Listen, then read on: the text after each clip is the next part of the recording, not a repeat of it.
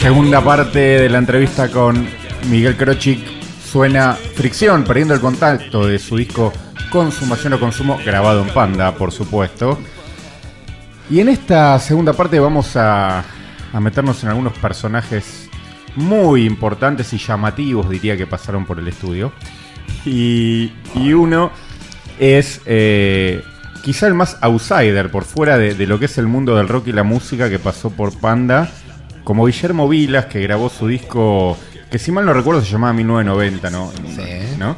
Que recuerdo haber estado en Mar del Plata en aquella época y verlo en las disquerías y al vinilo y sonó mucho en las radios por, por aquel momento, lo, lo viví en tiempo real, me acuerdo. Contame, Miguel, ¿qué, qué recuerdos tenés de la visita del tenista al estudio? Fue un día a la mañana que él vino muy temprano, vino con una novia eh, muy atractiva. Y si mal no recuerdo fue en 1990, como decís vos, porque justo nació mi hijo. Mirá, que tenía, justo. tenía tres meses y me acuerdo que lo llevamos al estudio y él lo agarró en brazos, ¿no? Eh, sacamos varias fotos en el estudio y en el control y, y nos quedamos charlando un poco del disco de él, lo que iba a estar eh, grabando. Y recordaba él, me decía, Miguel, yo escuchaba a Gilmar Mirá vos. y tengo tu disco, me dice, porque él era coleccionista. Z95. Tremendo, tremendo Y- hallazgo de Carlito. Y él, eh, tuve la suerte de verlo llevando ya muchos años, diríamos casi 27 años, Sí. llevo a mi nieto a practicar fútbol acá en el Village, eh, acá en Palermo, Sí. y me cruzo con él. Mirá. Y, y él me reconoce a mí, vos sos Crochi, y le digo, sí, ah, ¿cómo andás? Esto que el otro, y bueno, y nos quedamos charlando. Pero una gran persona, digamos, siempre muy prolijo, muy nada fanfarrón, un tipo muy dado. Claro. Bien, bien. Bueno, yo dije outsider, que- Sí. porque obviamente es una figura del tenis, pero siempre fue desde lo, de la época de Gilmar, de lo que dice Miguel. Él escribía poemas, le gustaba la música. De hecho, después de esto tuvo bandas de rock también, ¿no? Sí. Te digo, en el estudio, cuando empezó a funcionar, yo tenía unos vinilos importados. Me acuerdo que tenía uno de ponerle de Gino Vanelli, Brother Brothers, que era un- disco increíble como está grabado, todo. Lo pusimos como para escuchar a ver cómo sonaba. Y otro, otro disco que me había comprado, que lo había conseguido de afuera, era el disco que Vilas produjo a Spinetta. Creo que era Spinetta Jade o él. Eh, no, eh, solo el amor puede sostener. Sí, eh, era un disco solista de él, eh, grabado en Estados Unidos. Y sonaba también in- increíble. Digamos, no fue un disco muy famoso de Spinetta. Y no sé si está grabado algunas cosas en inglés, no me acuerdo Sí, bien. en inglés. En inglés. Only Love Can Sustain. Can sustain, sí. Claro. Bueno, Espineta y Basterrica. bien. Bueno, era ese comentario que ese disco lo había comprado también y lo había pasado en el estudio como una de las primeras cosas que... Bueno, y, y otro de. Uf, pero el personaje con mayúsculas. Que Yo pasó quiero hacer fue- una introducción ahí, ¿no? Pues Sí. estamos hablando, nos vamos a meter en el año 86. Seis. Recién terminado el Mundial de México, Argentina campeón del mundo, Sí. y había una palabra que se mencionaba en todo el mundo, eh, prácticamente al unísono, que era Maradona. Maradona. Maradona entra a grabar a Panda junto con Pimpinela. Eh, y se relata en el libro de Nicolás que se, obviamente se juntó gente en la puerta de Segurola cuando se enteraron. Contame qué fue tenerlo a Diego y al Diego de ese momento ahí. No era cualquier Maradona, era el Maradona en el apogeo de su carrera. Y sí, digamos, eh, en ese momento nadie entendía nada lo que estaba pasando y más cuando me llaman de la Sony o CBS en ese entonces me dicen, va a venir Maradona con Pimpinela a grabar. Y era para justo casi fin de año, era para el 20 y pico de diciembre. Bueno, lo primero que hago, digo, esto lo tengo que registrar. Y llamé justo a un fotógrafo de la mitad de cuadra para que saque las fotos, ¿no? Como que las tengo por ahí, después se las paso. Y, y él cuando vino entró así como una persona así normal, todo eso.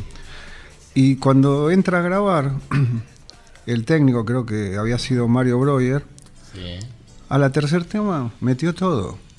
y afinó todo al toque. Estamos hablando año 86, fin del 86. Claro. Metió todo y los Pimpinela vinieron. Ellos habían hecho una prueba de grabación en Italia, pero no había quedado bien. Por eso la volvieron a hacer en Argentina. Claro. Y, y bueno, también la casualidad que la calle Segurola la podríamos llevar en dos partes, ¿no? Exacto. Hasta la calle Beiro podemos llamarla Panda y después de Panda para Devoto, Maradona. Maradona, tal cual. La continuación de Maradona sigue Panda y Panda Maradona. El video que, que se conoce está filmado en Panda, Sí. de Maradona grabando con Pimpinela. Sí, sí. Está grabado ahí. Sí. Y después hay otro video que es La mano de Dios, Sí. que eso fue en el 2003, 2004, que lo tengo por ahí, que lo filmó un señor que se llamaba Israelí, Israelí, no sé, eh, que lo tengo en, la, en el Instagram, donde ahí pasó una cosa muy especial. Él había quedado que iba a venir a las 10 de la noche. Entonces estaba con... Perdón, ahí hay un detalle, porque estamos hablando de cuando grabó La Mano de Dios, iba a ir a las 10 de la noche, pero cuando fue con Pimpinela fue de No, día. sí, no, reloj, todo, todo organizado, todo. De día. Sí, de Sí, día. pero perdón, eh, Miguel, en épocas hablamos que no existía internet, redes sociales, ni nada, solamente teléfono de línea, y los diarios, la tele. Eh, ¿Cómo es que se corre el rumor de que Maradona estaba en Panda? ¿Lo vieron entrar o empezó a correrse la bola en el barrio? ¿Cómo fue? Y yo creo que la prensa mismo que, que manejaba la compañía Filtró el dato. y Pimpinela también. Mirá vos. Ahí yo creo que Maradona estaba enamorado un poco de, De Lucía. de Lucía, está la historia, sí, se cuenta la historia en la serie también. de Sí, sí. Lucía, creo. Pero recién decías que fue a grabar también eh, La Mano de Dios. Más ya entrado los 2000, 10 de la noche. Bueno, y pasó las 12, pasó la 1 de la mañana, 3 de la mañana, 4 de la mañana aparece. Yo no estaba, yo ya me había ido, tengo que decir la verdad, porque si te digo que lo vi, mentira. Bueno, me he contado la gente que estuvo, que lo primero que hizo dijo, tengo hambre, Mm. quiero comer. Ten- Bueno, fueron a comprar dos pizzas ¿no? grandotas ahí en un boliche que se llamaba La Universal, que Sí. estaba en Rivadavia y Carrasco. Sí. Era un bolichito y ese estaba abierto siempre las 24 horas. Bueno, él solo en el estudio arriba se, hab- se había bajado las dos pizzas grandes. Así. Y después grabó. Sí. No, y primero necesitaba alimentar. Claro. Y después grabó ahí y está la filmación de él en el control, ahí sentado en la silla. Sí, no, eh, yo, yo me, me quedo con esta cuestión de que dijiste cuando fue a grabar con Pimpinela hizo tres tomas y ya le salió Sí, bien. ¿no? Mario Brolio dijo, no, este tipo la tiene clara en todo. Es, a eso iba. Siempre eso se decía de Diego, ¿no? Clavó- Era un tipo con todo. estrella para todo. Bueno, Diego, eh, el- eh, cuando Diego murió empezaron a salir esos videos de, de todas las épocas, eh, compilados directamente, y una de las cosas que más me sorprendía era cómo el tipo, por ejemplo, aprendía idiomas o cantaba y, pare- y realmente parecía que hacía todo bien. Y la conectividad que él tenía cerebral de todo. eh, para jugar al fútbol siempre estuvo adelantado 5 segundos, 10 segundos. Claro, La motricidad que él tenía fue única. tenía que ver con eso. Yo te quiero, vamos, ya que estamos tirando nombres, esto vamos a denominarlo un pequeño microbloque, por, Sí. por- por decirlo así. Si te digo Olmedo y Porcel, Y dos genios en su rubro, ¿no? Eh, ellos venían a grabar para un programa que era el de Porcel y Olmedo, que estaba ahí, que lo manejaba la parte artística de musical Mike Rivas, un tipo muy conocido, era un arreglador que trabajaba en Canal 11, Telefe. Y bueno, y ellos venían en un momento, una vez por semana o dos, venían a grabar las voces, porque después cuando estaba el programa en, en televisión era ponía el playback de la canción completa. claro. Y Olmedo, por ejemplo, venía y era cero eh, cómico, como cero eh, Claro. así, siempre serio. Y por ejemplo, él llegaba y decía, mira, yo terminé, avisarle que yo me voy a jugar al tenis eh, y que me busquen ahí, ¿no? Como que Claro. siempre con, su- con mucha seriedad. A veces, a veces los cómicos son así. Sí, ¿no? se decía eso de Olmedo, de hecho. Sí, sí, sí. Y de Porcel también, pero bueno, no sé, vos lo conociste, ¿no? Sí, no, digamos, un tipo muy... Hola, querido, quizás eh, Porcel era un poco más eh, más sonriente, más, Claro. más funny, como diciendo más... eh, Sí. De apostar a las relaciones públicas. Pero Sí. muy, muy diferente a lo que obviamente la gente veía, ¿no? En, en pantalla. Claro, Olmedo en, en vivo te mataba de la risa, ¿no? Eh, cualquier cosa que hacía, como era eh, Pintos, Sí, con Fidel Pinto. Fidel Pinto Sí. también. Eh, Creo que Fidel Pinto fue la escuela también para Olmedo y todo, ¿no? Tal cual. Claro. Y, y recién en el entretiempo dijiste una palabra que quedó picando, no preguntamos más nada y la vamos a preguntar ahora, que es, dijiste el payaso. Claro. Coleman, Cerati y un Y payaso. un payaso. Timbre. no, eh, fue eh, con Gustavo un excelente músico. Eh, yo lo conocí en diferentes momentos. Una gran persona y Richard Coleman también, muy laburante en su música, gente muy prolija. Quizás, eh, si decimos Soda Stereo, Richard Coleman, Tweety González, gente muy disciplinada en la composición, muy pensado. Eh, y, y había un técnico que trabajaba con ellos que grabó muchas veces en el estudio, que fue un honor para mí, Mariano López. Mariano López. Un excelente técnico. Él prácticamente debutó con Spinetta. Claro. Era amante él de Spinetta y puso toda su energía y hizo discos increíbles. Mariano López es un genio. Él estaba en Moebio en esa época. Empezó también grabando en el Cielito. Claro. Cuando eh, Gauri le, le da para grabar unos discos Spinetta allá y él venía. Y bueno, y hacían también alguna cosa con los redondos, creo que su, su primer disco o algo así. Claro. y, la, y la anécdota con el payaso, ¿cómo es? Estaba grabando Fricción, o creo que Fricción era, ¿no?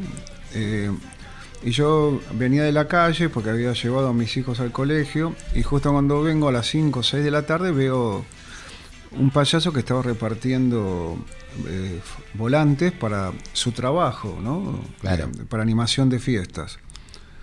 Año ochenta y pico estamos hablando. Y mm, le, en un momento le digo, entra. Lo agarré de la mano, entra. Y el tipo así no, no entendía nada. Le digo, vas a ver algo divertido. Como para tentarlo, para algo, Claro. algo diferente. Y lo meto en el control y apoyo, apoyo la cabeza, Sí. digamos, para, para la pecera, para la ventana. Sí. Y lo ve a Cerati y a Coleman. Y a Coleman. Pero cuando lo ve a Cerati, el tipo es como que medio se desmaya. No entendía nada. no entendía nada. Y del otro lado, cortan la grabación y sale Cerati y Coleman medio puteando. Por no decir otras malas Sí, palabras. sí, sí. Me cortaste la inspiración, me cortaste el Con un solo. payaso. Con payaso, ¿no? Y yo por después de mucho tiempo digo, vos podés hacer la misma interpretación 200 veces, ¿viste? Sos un profesional, mismo que agarres a un pintor o un tipo que se dedica a algo. Pero fue el momento que fue algo algo único, ¿no? Que- ¿Y pero por qué se te ocurrió meterlo al payaso ahí? ¿Qué, qué, qué, qué, qué te bajó a vos? porque era algo momento? raro en los 80 traer un payaso de la calle que venga a entrar al estudio. Se hicieron tantas cosas dentro del estudio que esto era una novedad. La anécdota, me imagino el payaso llegando a la noche a la casa y contando, no, entré a un estudio y lo vi grabar Ah, así. y las mujeres de payaso dirían, vos te drogaste, vos estás así, tomaste vino, qué boludo estás diciendo. Y cómo se, se- después, una vez que se recompuso, ah, se fue. Se fue y todo quedó picando ahí. Bueno, y, y hablando otro- de... Digamos, después sí. no me miraron muy bien la cara. Pero si yo, ten- si yo tendría que haberme molestado, no en el caso de Cerati, nada, pero Sí. los demás músicos, todo lo que hicieron en Panda, las cosas que, por ejemplo, este muchacho el pollo me decía, Miguel, si yo te contaba todas las cosas que hacían en, en el estudio, que No- escribían la consola, No dormías. con las fibras y yo después tenía que limpiarlo con alcohol para que quede todo más o menos limpio y que no te des cuenta, porque si vos te dabas cuenta de todo lo que suce- sucedía a la noche, nos quedábamos sin clientela, Claro, porque ya era un jardín de infantes. claro. Pero no, pero no podés aceptar tampoco, porque yo vengo acá Sí. y yo empiezo esto, lo empiezo a sacar el resorte, empiezo a escribir, el dueño me mata. Y en cualquier estudio son herramientas de trabajo. Y has tenido Claro. personajes en el estudio, recién en el entretiempo nos contabas de, de uno muy conocido que, que se puso a zapatear arriba de un piano. Y rompió un fader también. Ah, bueno. Que no lo vamos a nombrar, pero bueno, hubo uno que hizo eso. Sí. Eh, hablando Quiero, de... perdón, sí, quiero aclarar que no fue Charlie García. No fue Charlie. No. para, otro- para darle que busquen, Uno parecido, más, más joven. sí, Más que, joven. que compren el libro. Ahí y- está. El libro de Nicolás Igarzábal, que lo aprovechamos una vez más para recomendarlo. tapa, usted ahí abajo. Ahí vamos a estar mostrándolo. Lo muestro yo, que lo tengo acá Sí, más sí, fácil. yo lo tengo tapado por discos. Grabado en Estudios Panda, Nicolás Igarzábal. Historias de una fábrica de hits. Hablando de los hermosos estudios Ese, Panda. es el, ese disco de los Languis que, que grabaron en Panda. Dice, hay un informe interno. ¿Qué Sí. fecha se grabó? ¿Quién grabó? Todo. Eh, porque yo nunca sí, lo está todo con una letra un poco complicada. Editado en, pan, editado en Panda en septiembre de 1989. Te- el técnico y todo eso. CBS, Sí. ¿sí? Ah. Ahí tengo una anécdota también. Eh, sí, por favor, por eso queríamos meternos ya en este EP Sí, de los Languis. Claro, porque, eh, bueno, Soda, una banda con la cual con Mati somos muy, muy fans de, de la obra de Soda de, de Cerati. Soda venía de Nueva York de grabar Doble Vida en el 88 con Carlos Salomar, éxito y demás. Un gran técnico. Carlos Salomar, Sí, un gran técnico. eh, que había trabajado con Bowie y demás, había dado como un salto en su carrera a nivel internacional. ¿Cómo es que se da ese pase a, a Panda a grabar lo que fue el Languis, este EP que tiene Ahora, como ahora, ahora me estoy mundo de quimeras? Me estoy acordando ahora. Aunque no lo creas. Por un lado, creo que para terminar el contrato con CBS tenían que grabar un disco más. Ajá. Entonces lo deci- decidieron hacerlo en Argentina, en Panda, porque quizás era lo mejor que había en ese momento comparando con lo que venían de antes, y ya de esa manera quedaban libres. Ajá. Y quizás tenían otro material para hacerlo, hacer el próximo disco de ellos, que no me acuerdo cuando salió después o lo estaban haciendo. Eh, Canción Animal Canción en el Animal, 90, un año 1990. después. Y Sí. bueno, que sí que ya material había para Canción Animal. No creo que después de esto empezaron a hacer, pero no importa, eso no lo sé. Y me acuerdo que este disco lo estaba bancando como una forma provisoria el padre de Cerati. Juan José. Bueno, era un personaje como yo, ¿no? Cada uno en su estilo. Me volví loco para. Voy a decir, Croci, quédese tranquilo, que cuando a mí me dan la plata, yo le pago a usted. Digo, el material no sale de acá si usted no lo paga. Porque es como un negocio, le digo, usted carga nafta o vende ropa, lo que sea que haga. No, no, pero yo se lo voy a... No, no. Me lo paga y se lo entrego porque no quiero tener problema con nadie. Aparte, usted es Soda Stereo, me dice que no puede pagar un, un disco. Bueno, después arreglamos, o me llamó la compañía que se hacía cargo de pagar ese disco, no me acuerdo bien cómo es, pero nadie quería meter la mano en el bolsillo. Claro. Yo tenía que financiar algo que, que tenía que ser pago como cualquier cosa Sí, sí, natural, sí. pero parece que era un crimen cobrarle a, a cualquiera a veces. Y a veces los que menos tenían eran los que más te pagaban al toque, terminaba y chau. Claro, estamos hablando de Soda Stereo en el, en el auge de su carrera, ¿no? O sea, Todo bien con la gente, con ellos, todo. Pero esas cosas molestaban y, y siempre te ponían en él que Croce era el malo de la película. ¿No? Como, como, como cualquier cosa. sí, sí, sí. Mundo, eh, un EP que trae Mundo de Quimeras, una rareza absoluta en la carrera de Soda, uno de los temas que debo decir menos me gusta de la banda, eh, a título personal, obviamente, Gonza. Pero para cerrar eh, este segmento donde también nombramos a Fricción, te quiero hacer una pregunta risueña, digamos, ¿no? Eh, y, también hablando de la fricción esta que recién mencionabas con lo a veces a la hora de, de cobrar los trabajos. Pero volviendo a la banda Fricción de Richard Coleman, hay anécdotas muy lindas dentro del libro de Nicolás Igarzábal que habla de que siempre las bandas que venían a grabar grababan sobre la cinta de fricción, lo cual nos llamó mucho la atención a Gonza y a mí. Y te queremos preguntar si tenés idea por qué eh, estaban esos, esas cintas dando vuelta y las bandas como Sumo, por ejemplo, por decir una, dice que un día Petinato y Luca estaban escuchando algo que supuestamente ellos habían grabado y no sonaba a ellos. Y de repente entró a cantar Richard Coleman y dice, es fricción, boludo. Quizás se, se equivocaron de poner otra cinta, ¿no? Pero yo me acuerdo que la gente de Sumo, eh, que el productor era Pepe Gil, ellos, ellos traían sus propias cintas, eh, compraban y se quedaron con sus cintas. No es como Ajá. que las compañías. Sí. Creo que Fricción no sé si co- correspondía a la compañía eh, de pelo Music o Interdisc. Creo que era Interdisc, si no me equivoco. Y ellos no, no guardaban las cintas. eh, bueno, no guardaban las cintas. Y me decía, che, ¿te quedó la cinta? Bueno, pasó un año y medio. Borrá esa y ponele arriba. Claro, Y la usaban para dos, tres producciones. claro. Y ese era el, el problema, ¿viste? Si hoy, con el diario del lunes, bueno, pero si hoy tendríamos todas las cintas del 70-80% de todos los éxitos que se grabaron en Panda, Sí, se podrían hacer remix o, totalmente, sí. o hacer Sí. o, un- o nuevas mezclas como hicieron los Beatles de todos de toda su discografía, ¿no? Tal cual, tal cual. Bueno, de hecho los discos de fricción que estamos mostrando acá para terminar y consumación o consumo, tuvieron, eh, nunca tuvieron una reedición en CD como álbumes individuales. Lo que hay de fricción en CD son eh, compilados, por Compilados. de alguna manera, que juntan tema de los dos discos, pero no los álbumes como tal se los conoce. Eh, Miguel, ayer poníamos en nuestras redes, decíamos que, por ejemplo, Scorpions había grabado... Y mira, Eh. Scorpion eh, fue la única hasta hoy en día la que única grabó y mezcló en y Argentina. mezcló en Argentina Claro. y en Sudamérica no, no, no, no, no tengo registrado que una banda haya hecho todo su trabajo completo en un estudio en Sudamérica y, y en Argentina. A eso iba, porque Panda tiene también una historia con artistas internacionales y productores, por ejemplo Andy Oldham de los Stones o Joe Blaney. ¿Cómo fue la experiencia tener a tipos así en el estudio? Bien recuerdo la de Oldham.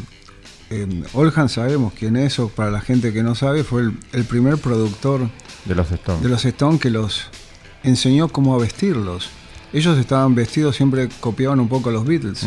Y le dijeron, ustedes se tienen que vestir con vaquero y esto que al otro. Tienen que dar una imagen totalmente diferente. Él les enseñó un poco a cómo cantar las canciones, a cómo encarar. Eh, tenían, obviamente, material propio, digamos, tenían la esencia de todo eso, pero para mí fue fundamental Andrew Olhan. Y, y un tipo que cuando vino, que charlábamos, porque él hablaba bastante bien español, porque la esposa es colombiana, vivía en Colombia. Eh, él nos comentaba anécdotas de los Rolling, bueno, cómo andaba, no digo con, con un látigo, pero más o menos así, porque eran muy traviesos en sus- Claro. todos, todos sus principios.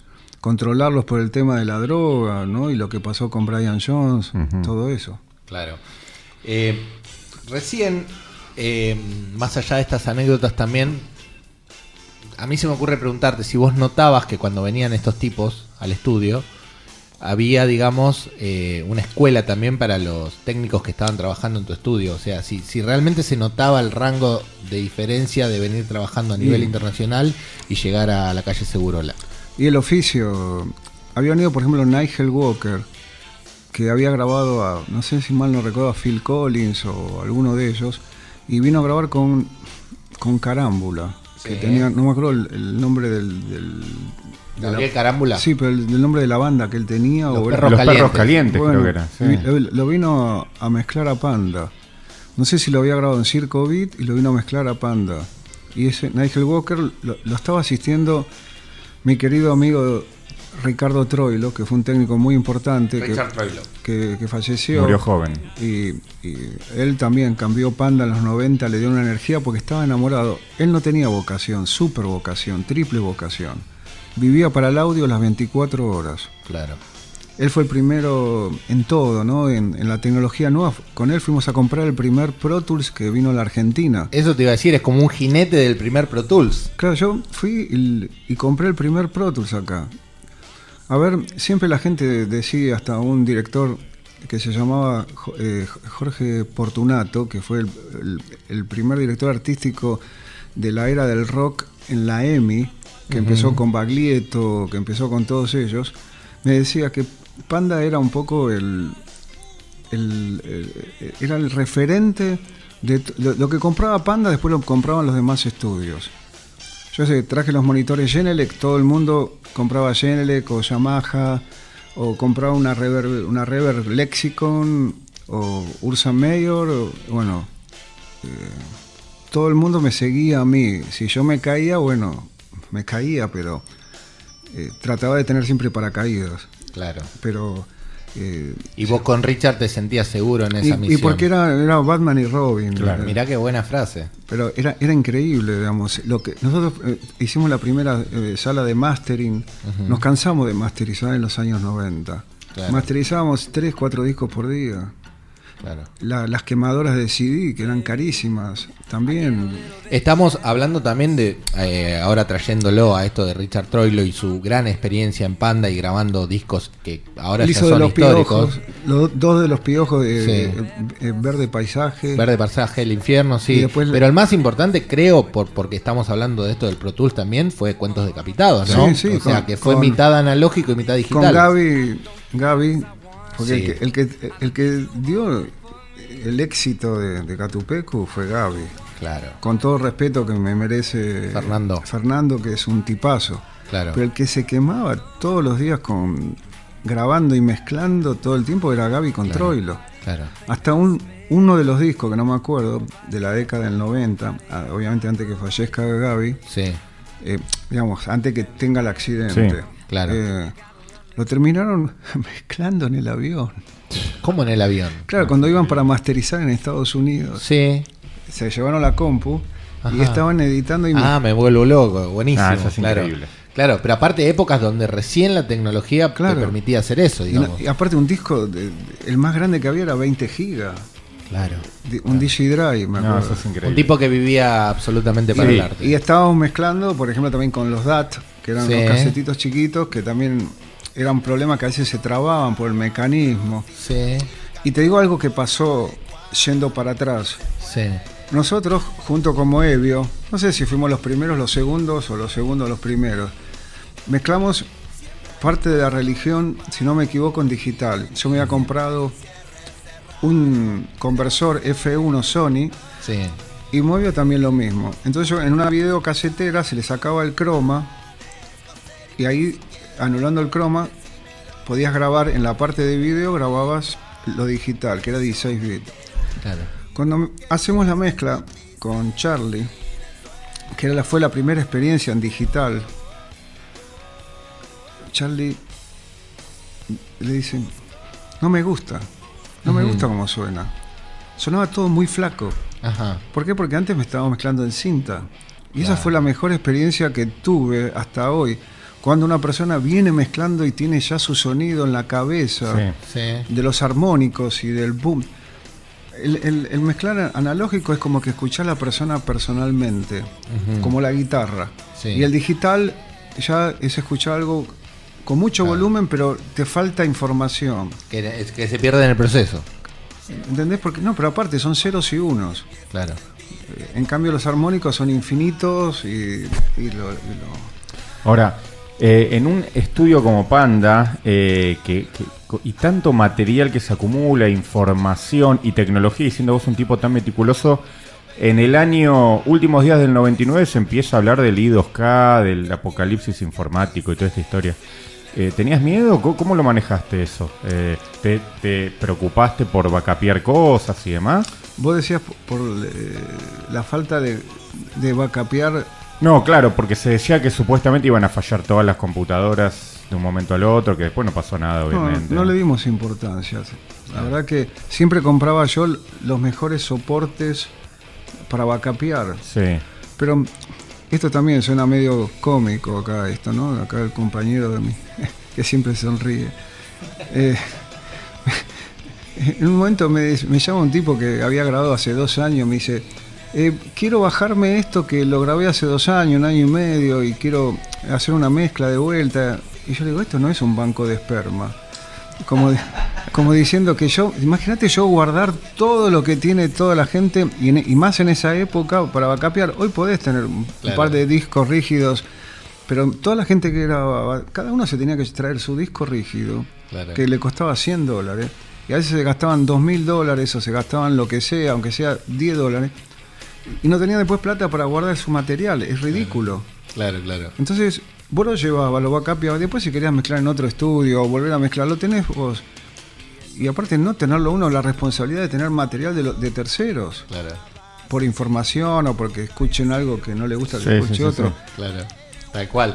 En, e- en el año 82, eh, prácticamente al principio de, de los estudios Panda, Sí. eh, aparece en la calle Segurola la banda Virus, ¿no? Sí. Para grabar su disco Recrudece, que es el segundo Lo disco, estamos mostrando acá. que es un disco que salió a través de la compañía de Daniel Greenbank, de DG Discos, en ese momento. eh, que se convirtió en un disco de culto porque también está el rumor o el mito de que fue cajoneado en ese momento por el sonido que tenía la banda, porque se hablaba de que era una ruptura y por ahí venía un poco a, a desacralizar, digamos, lo que ya estaba de antes, ¿no? Entonces quedó ahí. En ese momento, cuando Virus vino a grabar a Panda, decime si te acordás, ¿recordás la actitud de Federico Moura dentro del estudio, con sus compañeros, en el trato, si tuviste trato con él, en el trato con vos? Un muchacho muy especial. ¿Por digamos. Y eran, eran muy herméticos. eh, Todos, la banda, básicamente los tres hermanos. los Maura. Ujú, Gente muy respetuosa, muy, muy como decís, muy, muy de culto. ujú. Y, y venían a trabajar, obviamente. Claro. lo, que- lo que era bárbaro que ellos sabían lo que querían. Eso siempre se dijo. Y Amilcar, que creo que fue el que los grabó, no sé si... Sí. Sí, Los respetó mucho. Él y Amilcar no se metió tanto, pero los respetó mucho en, lo- en el concepto del sonido que ellos querían. Claro. Y el baterista... eh, Mario Serra. Serra, eh, un fuera de serie siempre. Ajá. Él sí, viste, era del pueblo. Siempre con él hablaba porque era más dado. Claro. De hecho, a mediados de los 90, el Sí. Virus Vivo 2, ¿no? claro, en Panda, es verdad, Sí. se mezcla en Ah, Panda. Ahí vinieron otros muchachos, creo que estuvieron en la banda. Sí. El creo Sí. no sé me No, en realidad yo puedo resumírtelo así. Eh, luego de la muerte de Federico, Virus retoma con, con Marcelo Moura en la voz. Y hubo una primera etapa donde hubo una reunión donde estaban los dos hermanos Serra, eh, Daniel Esbarra, Julio Moura eh, y Marcelo en la voz. Y Quique Mugetti, ¿no? Sí, Eh, De Quique me, me acuerdo. Quique es un tipazo, Bajista. habló con nosotros, Muy muy buen buen, tipo. tipo, Sí. muy buen tipo, muy transparente. Y en ese momento hay una ruptura interna y Mario queda a la- a- por fuera, digamos, de- de- del proyecto que después iba a seguir siendo Virus. Y en ese momento eh, va a mezclar a Panda el Virus Vivo 2, que era un material del año 1986 grabado en obras sanitarias. Y me dio que la banda se enojó, eh, fue, fue conflictivo. Pero me acuerdo que hay un video de Mario charlando en la Sí, consola de Panda muy Panda. entusiasmado y muy así a flor de piel, como vos lo describías recién. Sí, sí, sí, digamos. que no sé si no estaba Troilo, me parece ahí. Sí. ¿Qué año? parece, 1996. sí. 96. 96, sí. 96, un disco que generó incluso acciones legales por parte de la banda, bueno, es largo de contar ahora. Conflictivo que se reeditó en vinilo hace poquito, el Pero año. que suena el tremendo y, y los fans creo que lo prefieren Sí. a la. Y a las la baterías suenan versión. más alto que todo el resto. Exactamente, se destaca por eso. Bueno, Mario era un tipo que ya cuando entró a Panda a grabar eh, Recrudece y había grabado Wild, tenía experiencia en estudios por los Prados y sus Claro. anteriores bandas, ¿no? Claro. Eh, pero bueno, más que nada, la, la- ahí está. La pregunta apuntaba a un personaje muy querido por nosotros, como Federico Moura, si era que tenía ese rol de líder, ¿no? En, en- en- Ya en esa época. en esa época en la grabación. Un tipo que era un poquito más grande que los demás. Sí, sí. Federico. ¿Recordás ese aura o en ese momento no se podía ver tanto? No, Federico siempre tomaba el timón de las cosas, como si no tomaba. Él Claro. dirigía. Había mucha diferencia entre los hermanos y él. Mira. Para mí, él. eh, me- me- como Miguel Abuelo. Exacto, te lo iba a comparar justo con Miguel. Brillo propio. Yo la relación que tenía con ellos, hola, ¿qué tal? Y quizás si me metía un poquito más, ya le molestaba, ¿viste? Como que. A los virus. Sí, viste, pero yo los respeté porque me- siempre resultaron gente muy seria, pero uno estaba ahí, viste, como querer atenderlos o Claro. eh, está todo bien, viste, como aparte eran en el 82 era como recién empezaba todo esto y uno no sabía Sí. eh, cuál era el, el código exacto de cómo, Claro. viste. Ahora- pero ahora que lo mencionás, eh, vamos a charlar de algo que te comentaba ayer, Gonza. Eh, hay una anécdota en el libro de Nicolás Igarzábal que dice que, por ejemplo, un día eh, Fernando Ruiz Díaz se enojó con vos porque apagaste las luces, ¿no? Durante una meditación interna de ellos. Tomando esa anécdota como, por, por decir conceptualmente, por varias. Eh, ¿Tenías este tipo de roces con los músicos? ¿Hasta dónde vos permitías que un músico te diga algo, por ejemplo? No, ¿Hasta, músico- dónde, ¿Hasta dónde llegaba tu nivel de tolerancia y en qué momento vos decís, este me está faltando el respeto? No, digamos, eh, eso a veces de cortar la luz, porque a veces quizás estaban en un lugar que uno no lo veía y cortaba la luz pensando que no estaban grabando, digamos, estaban, estaban mezclando, pero quizás en la sala Claro. estaban tocando la guitarra, haciendo otra cosa y uno no los veía porque estaba de lejos y bueno, sucedían esas cosas, pero Claro. no eran cosas mayores, eran cosas menores. Nunca te lo tomaste a personal. No, no, no, no, digamos, la, el 95% de los músicos siempre fueron gente muy amable, pero como te decía antes que lo hablamos eh, fuera de con el tema de que a veces gente se pasaba de los horarios y tenías que cortar la luz para que se Claro, vayan. Claro. Y Y, dejaban pasabas a- a, ser un poco el antipático, digamos. Y porque dejaba gente que, que estaba de- Sí, para sí, comenzar su grabación y le faltaba el respeto que no podía estar dos horas más esperando. Bueno, yo cuando hablamos con Nicolás y Garzábal lo describía como cuando vas a jugar un partido de fútbol 5 y viene El que toca el pito, Claro, que toca el pito. Sí, sí. Y nueve y un minuto, nueve y dos minutos No, te, y te vos echa. estás recaliente y querés seguir jugando. Y te. Otro personaje que grabó mucho en banda fue Melero, que siempre, por lo menos para desde nuestra Uno de los primeros. ¿eh? uno de los primeros. Uno eh, de los primeros y estuvo en muchas producciones. Por eso, que desde nuestra visión y en general, ¿no? Se lo tiene como un tipo que siempre Un pionero en Panda, digamos. Un pionero. En la primera época. en panda, en la música electrónica argentina. Siempre Un- vinculado con la tecnología. Si no, vinculado me, con la si no me tecnología. equivoco, no- si no me equivoco, no sé si está en el libro o se le escapó, quizás puede estar. La primera banda que él entra al estudio, había una banda que se llamaba Comida China. Comida Sí, china, Rafael Vini. Vini. Tremendo disco. Bueno, que pasó un seleccionado de músicos bueno por ahí. y en ese, ¿quién lo, quién lo bancó? Lupo, Tom Lupo. Tom. que era el verdadero nombre de él, era Galanternick. Adam Ternick. Un excelente tipo.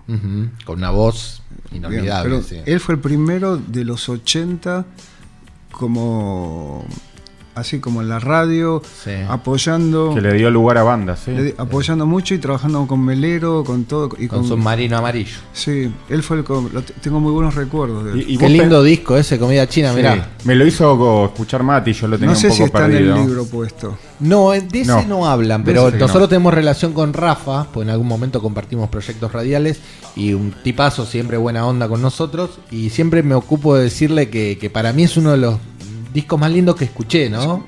es muy eh, muy especial Muy lindo disco. ¿Y ¿Vos pensás que Melero fue eh, tanto a Panda por esta cuestión de búsqueda tecnológica y sonora que la podía encontrar Sí. solo ahí? Sí, en los prim- en lo- siempre estaba en Panda en la primera época. Hasta, podríamos decir, a 80 y 90 vino bastante. Sí. Él había hecho un disco solista, Sí. eh, que lo que estuvo con un Enrique Londais, que era un productor de otro estilo, pero lo estuvieron haciendo juntos. Claro. Y habían filmado bastante un video todo ahí, que no nunca Bueno, lo pude ver. Conga que se graba en Panda. Claro, primero lo exactamente, graba en sí. Panda. ¿Y eso te generó un vínculo especial con él? ¿Una relación? Teníamos muy buenas charlas con él, un tipo muy eh, centrado, un tipo macanudo. E- En ese tipo de, de- de tantas veces que fue Melero, ¿no? De, de ocasiones, eh, ¿vos sentís que él se siente cómodo? O sea, que más allá del- de, la tecnología y demás, un tipo que va tantas veces a un lugar también habla Mira, de, la estuvo bien siente, atendido. ¿o no? Estuvo bien atendido, siempre hay un tipo muy serio, un tipo ubicado. A ver, cuando comenzó la era digital, Sí. ahí se abrió el juego, digamos, para todos lados.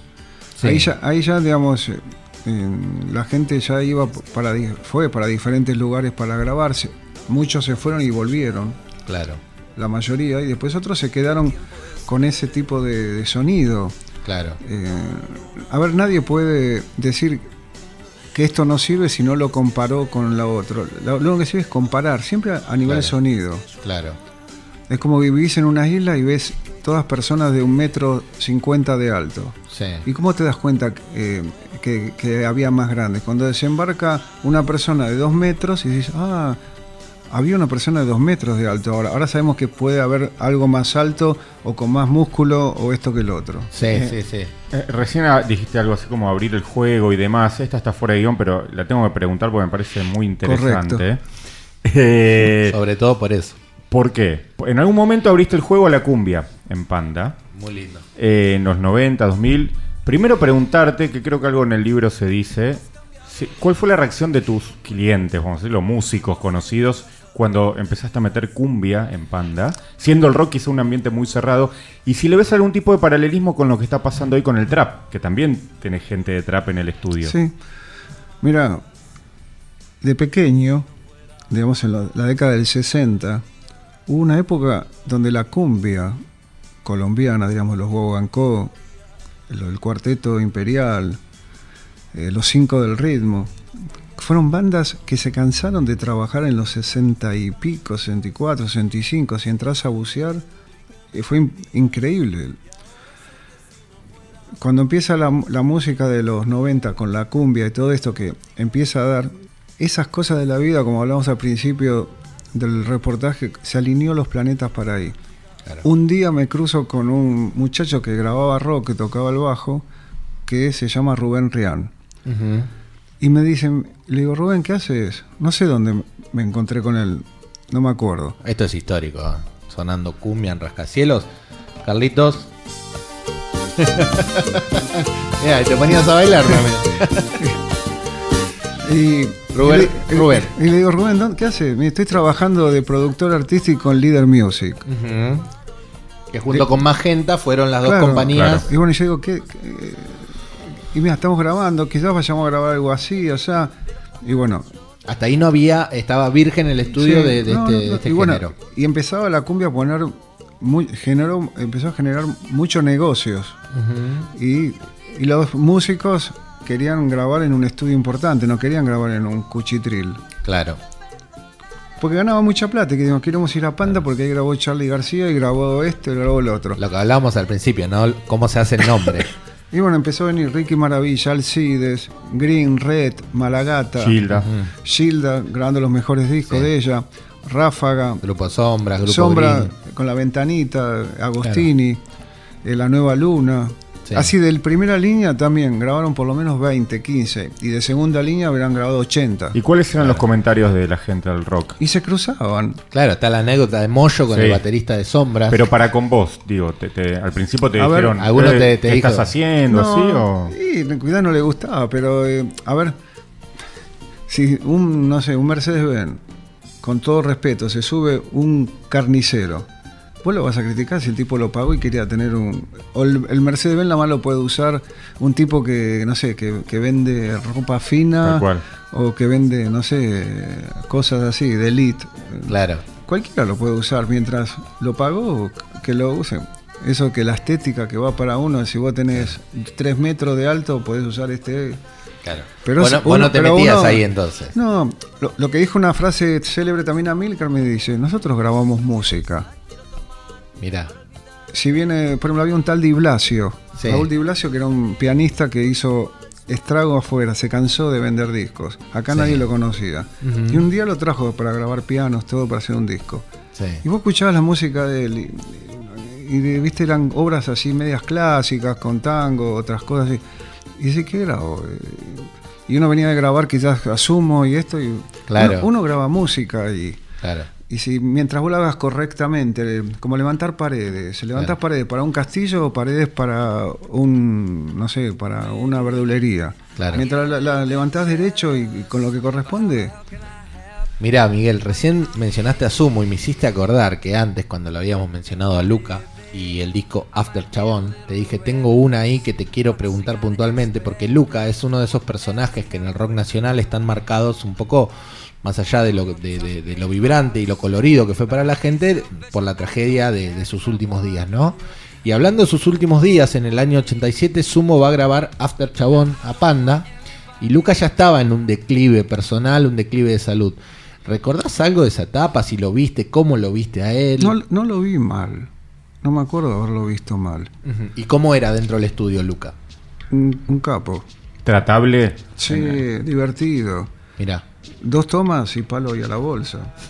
así en Él- ese él italiano metía- que tenía, ¿no? Él se metía en la sala, Sí, ahí estaba el control, por ejemplo, y él tenía acá un rack con efectos. con efectos. Y él mismo se ponía los efectos que quería para el músico, para el técnico. Claro. El Mm. técnico no ponía los efectos. Claro, el Ella grababa con los efectos que él quería. ¿Y tenía algún tipo de tira y afloje con Petinato? Pues siempre eran como medio polos opuestos en la banda, ¿no? Yo creo que Petinato no podía opinar mucho tampoco.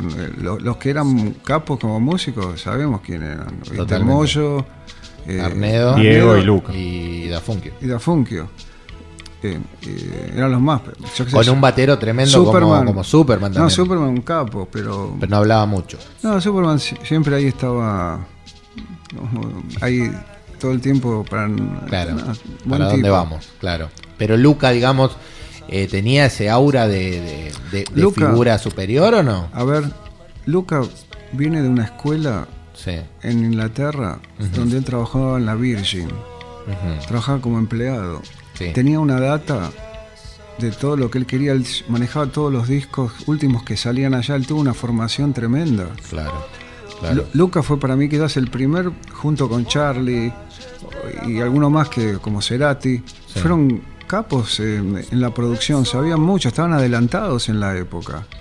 Qué bueno lo que decís Bueno. porque es una forma de verlo que, que en general la gente... Luca fue la escuela para Moyo, para eh, Da Fungio, para todos. En la, Totalmente, sí, sí. Lejos. No, para reforzar lo que dice Miguel, en la muestra del Museo Histórico Nacional de Rock de los Nacional que hay de, lo- de los 80, eh, hay una vitrina especial dedicada a Luca con discos, los discos originales que él trajo en su maleta vos, cuando vino de La Europa. famosa maleta, sí. Sí, discos sí, sí. de lo que era punk, post-punk, cosas que acá todavía ni se conocían.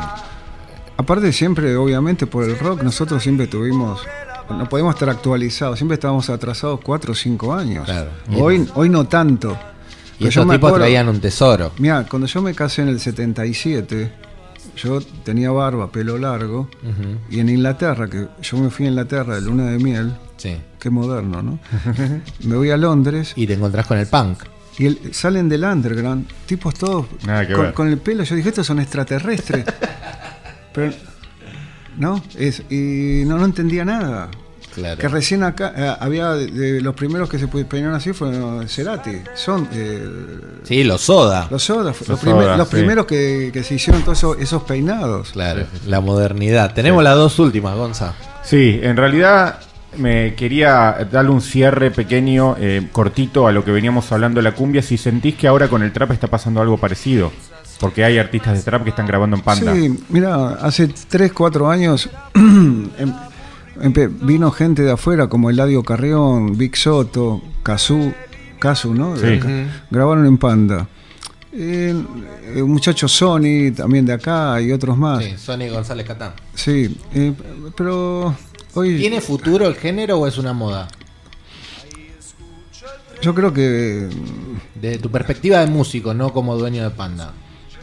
No sé qué futuro puede tener. No sé. No sé qué ¿Te futuro. gusta?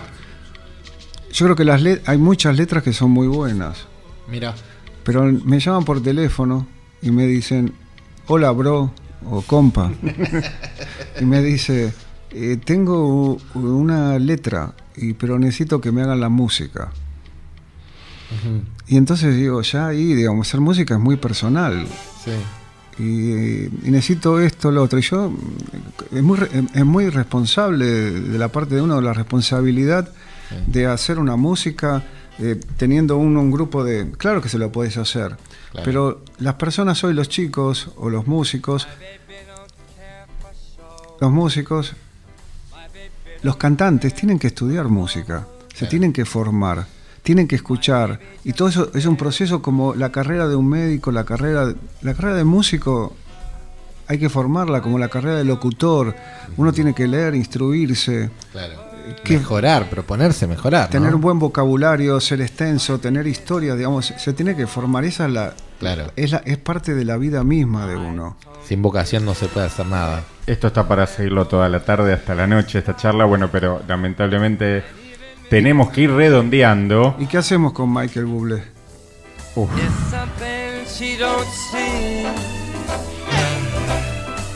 Te vamos a pedir, te vamos a pedir, mirá, para que el cierre lo pongas vos. Te vamos a pedir que por favor, ¿Serrat o Michael Bublé? ¿O querés Sabina? lo que vos quieras, porque te vamos a Sí. pedir que cuentes una imposible de Panda. La que vos digas, esta es la anécdota top. Que por ahí ni siquiera salió en el libro, que por ahí la gente no sabe. La Pero que es yo para cobro, vos la co- anécdota. cobro por esa anécdota. Bueno, después, acá, Después acá hay, arreglamos. acá hay bastante. ¿eh? No, una, una también divertida, a las 4 de la mañana me llama Afo Verde, Sí. que hoy es director o presidente del- de Latinoamérica, del Sony, excelente persona. Y primero fue músico de la Zimbabue. Exacto. Bueno, un visionario, productor de Yuya, de un Sí, montón de, de cosas. Diego Torres anduvo Todo, por todos lados. Un, maestro de maestros. También estuvo con el tema del evento de Circo Soleil para con Messi y todo. Un, Claro, un genio. Está metido, está metido en el tema. En realidad tenemos dos. Walter Com, que ahora está, está manejando Maluma, que Sí. también él pensó con Radio Trípoli. Claro. Bueno, con todo lo que sabes de los Sí, decadentes sí, y sí, todo. sí, sí. Una anécdota, a 4 de la mañana me llama Afo Verde, me dice, Miguelito, Miguelito. Yo primero sonaba el teléfono de casa de línea Claro. y me asusté, porque es ahora quién ¿Qué me puede- pasó? Y bueno, me dice, estoy con Sabina y con Iván Noble. Y le digo, ¿qué querés que haga a las 4 de la mañana? Tenemos que grabarle, tenemos que grabarle porque tenemos que hacer una canción con él, que ahora que lo tenemos medio así alegre, puede cantar con Iván. Otro juez cobarde, ¿no? ¿Estamos Sí. hablando? Está la foto en el libro. Sí. También lo, esto lo comentaron en un programa a la noche que tocaba el, el muchacho el piano, ¿cómo se llama? Jay Mamón. Sí, Sí. bueno, está, en, sí, lo, lo Sí. pueden encontrar. Y bueno, yo voy, abro, Sabina atrás mío con otro muchacho tomando whisky y todo. El estudio estaba en el nuevo, que fue en el 2002, no me acuerdo exactamente qué fecha fue. Sí. Y me dice, Afo, busca una cinta donde podamos grabar, ¿viste? Bueno, no, lo que faltaba que fuese la de fricción también. bueno, no, la tenemos que buscar porque tenemos que grabar. Pero digo, yo manejo la consola hasta un punto, ¿viste? Porque si le pones, tenemos que comprar un compresor y el micrófono, tomo hasta 300 horas. No había técnico en esa hora, no, había nadie. y ahora no, estaba cerrado el estudio, estudio había grabado hasta las 12 de la noche, una, por decir, hubiera sido piola. Y bueno, y pusimos, eh, me pone romántico esta música. Yo quiero otro jueves cobarde, Carlito, para, para irnos con eso. Y, y le empezamos a grabar, ¿viste? Así, Sí. Afo, Afo manejando la consola y yo enchufando ahí los bantam. Y un tipo atrás que estaba medio loco, ¿viste? Pará, me había volcado whisky al- a, a la alfombra, ¿viste? Yo digo, no pego una nunca. Claro. Y bueno, y, y metieron esa, esa letra ahí, creo que de un saque, porque Sí. no, no creo que hayan hecho cuatro tomas. Claro. Metieron dos tomas ahí, después nos se quedaron hablando un rato ahí abrazando, pero yo no veía la hora que se vayan. Aparte, yo digo, justo Sabina, cuando yo lo quería agarrar en un momento piola, me lo, me lo pone Dios en el peor momento de, de la noche cuando uno estaba durmiendo y cansado, porque no es ni a la una de la mañana, que 12 que recién te dormí, o a las 7 de la mañana. Claro, claro. Las cuatro. ahí. Menos mal que no cayó Charlie justo en ese Pero- momento pero en el estudio. Tengo la última para regalarle. Dale, la llave. Para el señor, ¿cuál es su nombre? Carlitos Prince. Para Carlitos. Prince, que se está trabajando como un negro. También, 7 de la mañana, me llama la señora de limpieza, la señora Lidia, Sí. hermosa mujer, muy trabajadora. Me dice, señor Miguel, ¿qué pasó, Lidia? Dígame. Buena noticia. se fueron todos y quedó el señor Charlie, quiere que le grabe yo. Listo, le está. pusimos el moño. Ya está. está, ya Eh, está. Tuve que ponerme la capa de Superman, salir para ir urgente. No, pero ver, con los puntos sí, suspensivos sí, nos por favor. alcanza, Miguel. El- un sábado maravilloso en La Lucila, en Túnel 57, soleado, escuchando otro juez cobarde de Sabina e Iván Noble, grabado en Panda. Gracias, Miguel, ¿te sentiste cómodo? Gracias a ustedes. Ojalá que sigan con este programa muchos, muchos años.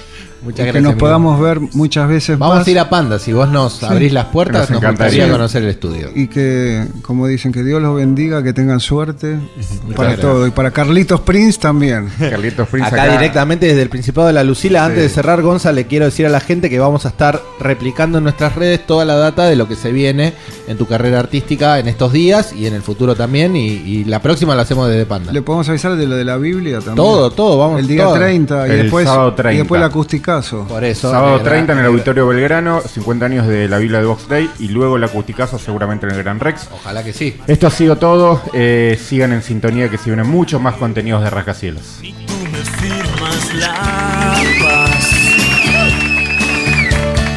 Y el planeta baila su gangrena y otra vez volvieron a embarrar la fiesta. Los idiotas en celo y las sopranos con tos.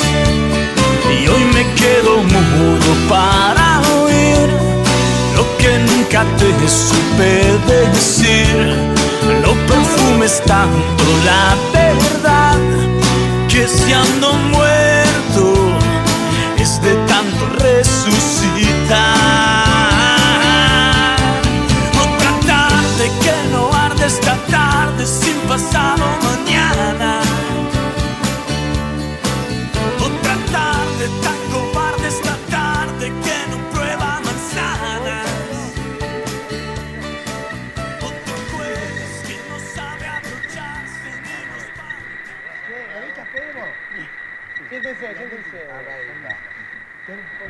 Oscar? Si querés descansar, Charlie, o venir acá, lo que vos quieras. a mí, ¿no? Sí, pero por ahí tenés ganas de hacer otra cosa. No, no, no, yo por un amigo dejo todo. eh. Perdón, ¿te diste en alguna batalla?